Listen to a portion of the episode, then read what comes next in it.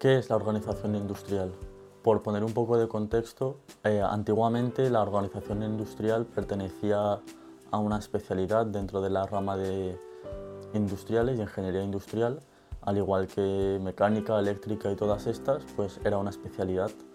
Pero tras la incorporación del Plan Bolonia ha pasado a ser un, un grado, un grado independiente, al igual que mecánica, eléctrica, química, electrónica, todas ellas. Esto quiere decir que es un grado como cualquier otro. Pero yo quiero ver qué es la organización industrial, o sea, el, el concepto que mueve a que detrás haya una ingeniería para estudiarlo.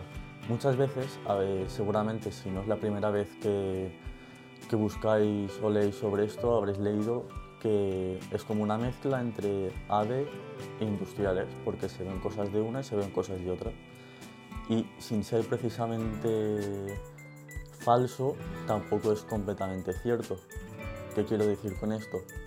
Pues quiero decir que sí que es cierto que se estudian cosas que se estudian en ADE, por ejemplo, dirección estratégica, finanzas, contabilidad, y también se estudian cosas como máquinas, mecanismos, eléctrica, fluidos. No comparten la misma visión, que quiero decir que un ADE estudia lo que estudia con un objetivo final y un industrial estudia lo que estudia con otro objetivo final y alguien de organización tiene otro objetivo, que no es ni el del uno ni el del otro ni una mezcla, es un objetivo final distinto. ¿Y ese objetivo cuál es?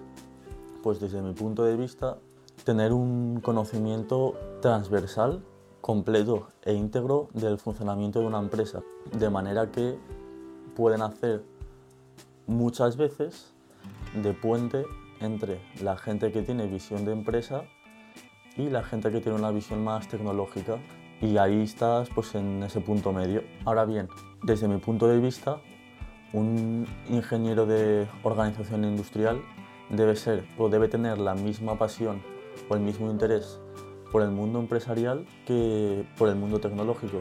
Es decir, te tiene que gustar casi casi lo mismo el emprendedurismo, saber casos empresariales, eh, cómo funciona una empresa, querer tener tu propia empresa, casi igual que las nuevas tecnologías, eh, la revolución tecnológica actual, eh, inteligencia artificial, digitalización.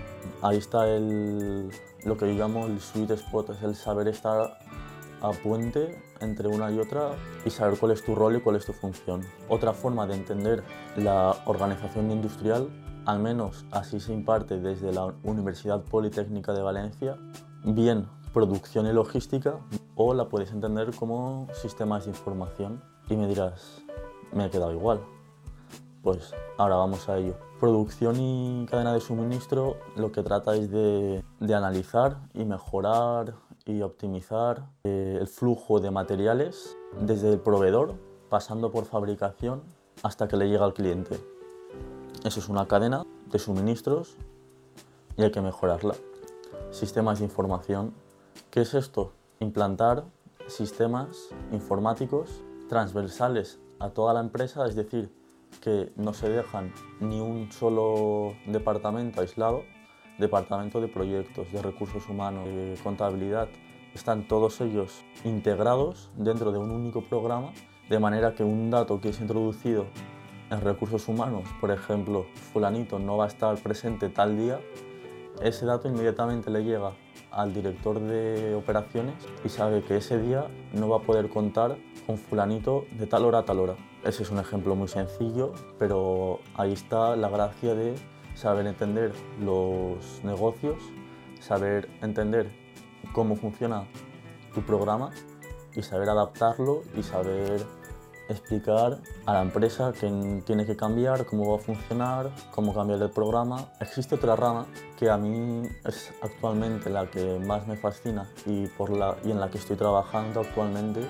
la gestión por procesos y la automatización de, de, procesos manuales o informáticos, lo que en inglés se conoce como workflow. Como podréis imaginar, es de vital importancia, especialmente en las empresas de servicios, que prácticamente son todas y son las que, hacia las que va orientada el futuro. Las de producción siempre estarán y sus procesos también se automatizan, pero para mí el interés últimamente está en la automatización de otro tipo de procesos y eso solo es posible mediante la gestión por procesos de negocio.